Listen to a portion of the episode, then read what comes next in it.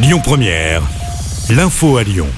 Bonjour à tous. Ce n'est pas le moment de tomber malade. La grève des médecins libéraux est reconduite jusqu'à dimanche. Selon le collectif à l'origine du mouvement, leurs revendications n'ont pas été entendues par le gouvernement. Ils réclament un doublement du tarif de la consultation de 25 à 50 euros et une amélioration de leurs conditions de travail. Une journée de manifestation est également prévue jeudi dans toute la France. Autre colère, celle des biologistes. Cette fois, ils ont décidé de ne plus faire remonter les résultats des tests Covid au gouvernement.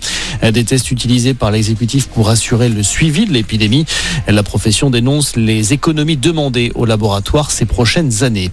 Dans le reste de l'actualité, ce drame dans le Puy-de-Dôme, un mort et un blessé grave dans le crash d'un avion de tourisme. Ça s'est passé samedi après-midi à Volvic. La victime est un homme de 64 ans, passager de l'appareil.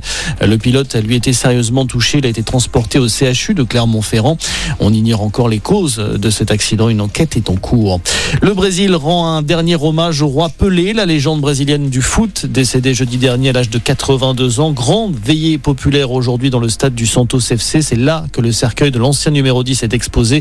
La population est invitée à se recueillir. On attend notamment le nouveau président brésilien Lula ou encore l'attaquant du PSG Neymar. Les obsèques de Pelé seront célébrées demain dans la plus stricte intimité.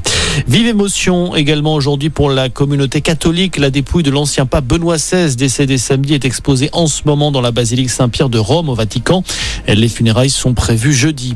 Et puis 2022, une belle année pour le cinéma en France. Plus de 152 millions d'entrées enregistrées l'an passé dans les salles obscures selon le CNC, le Centre national du cinéma.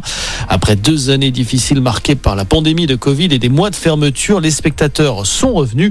Les cinémas ont quasiment récupéré les trois quarts de leur fréquentation d'avant la crise sanitaire. Voilà pour l'essentiel de l'actualité. Fin de cette édition. Reste ensemble pour un prochain point d'information. Écoutez votre radio Lyon Première en direct sur l'application Lyon Première, lyonpremière.fr et bien sûr à Lyon sur 90.2 FM et en DAB+. Lyon Première